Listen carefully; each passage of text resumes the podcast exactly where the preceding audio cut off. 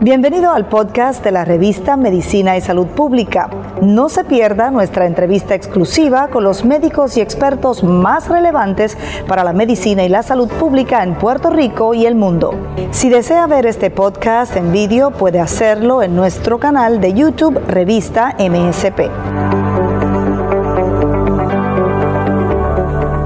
Regresamos a la conferencia de prensa que se celebraba hace unos minutos, donde se ha declarado marzo como el mes de concienciación sobre enfermedades de las tiroides y auspiciada por la Sociedad Puertorriqueña de Endocrinología y Diabetología y su presidenta entrante, la endocrinóloga Leticia Hernández Dávila, se encuentra con nosotros. ¿Cómo se encuentra, doctora? Muy bien, ¿usted? Buenos días. Todo muy bien y sabemos que hay necesidad de continuar orientándonos sobre estas enfermedades. ¿Cuán prevalente eh, son las enfermedades de las tiroides en nuestra población? Pues en general las enfermedades del tiroide constituyen aproximadamente un 23% de nuestra población los que están afectados por este tipo de condiciones. ¿Y afecta mayormente a, qué, a quiénes? Pues hay una prevalencia de seis mujeres por cada hombre aproximadamente, o sea que somos las mujeres las que estamos más afectadas. Más afectadas a cualquier edad.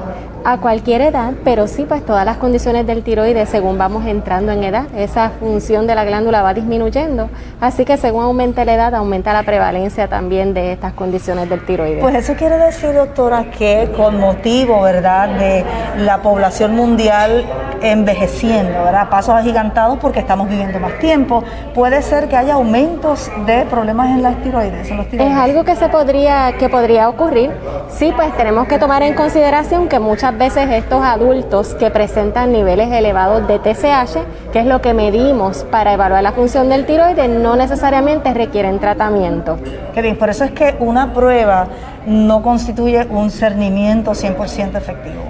No, definitivamente hay que ver todo el aspecto, toda la evaluación clínica de ese paciente antes de determinar si se necesita o no tratamiento. Muchas veces repetir pruebas o hacer unas pruebitas adicionales para determinar si el paciente necesita o no tratamiento. Claro, aparte de la educación a los pacientes, eh, también los médicos primarios que hacen la intervención inicial, ¿verdad? Con todos los pacientes también deben conocer. ¿Hay algún, ustedes han visto algún, algún vacío, algún área de oportunidad, por llamarlo así, para poder orientar a esa clase médica?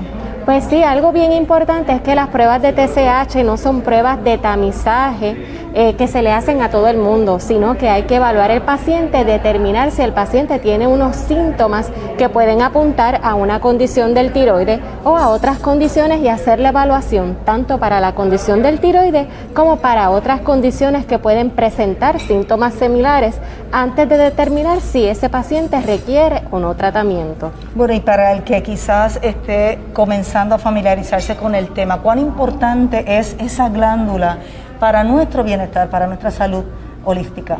Pues esta glándula, a pesar de ser bien pequeñita, controla gran parte de lo que es el funcionamiento de nuestro cuerpo, desde nuestro estado de ánimo, desde nuestro corazón, cuán rápido, cuán lento late, nuestra presión sanguínea, el control de nuestro colesterol también está afectado por la glándula tiroides, cuán rápido o cuán lento se mueven nuestros intestinos e incluso también tiene un efecto en lo que es nuestro sistema reproductor.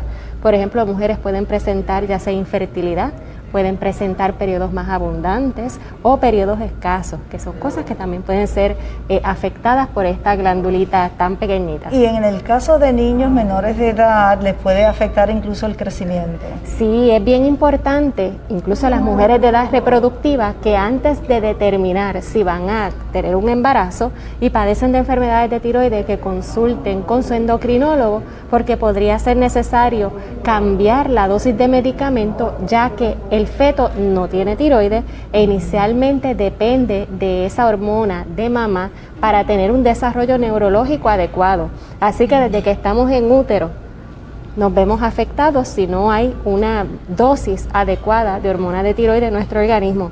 En los casos de los niños en crecimiento también es importante porque se puede afectar su patrón de crecimiento y también sus aspectos relacionados al aprendizaje y al desarrollo también reproductor de ese niño si no hay una eh, hormona de tiroides adecuada. Claro, y esa hormona de tiroides se puede sustituir, hay medicamentos que ayudan, que es lo importante y es el mensaje que no hay por qué ¿verdad? Eh, sufrir todas esas consecuencias porque hay tratamiento. Eso es así, es bien importante, ¿verdad? Que hay un tratamiento que se llama levotiroxina y pues aquellas personas que padecen de condiciones como lo es el hipotiroidismo necesitan un reemplazo y siempre deben utilizar la misma formulación de ese medicamento para asegurarse que su cuerpo está absorbiendo la misma cantidad de hormonas, ya que esto varía de marca a marca del medicamento. Así que eso es un aspecto importante. Hipo es poca producción. Eso es Hiper excesiva producción. Eso es así.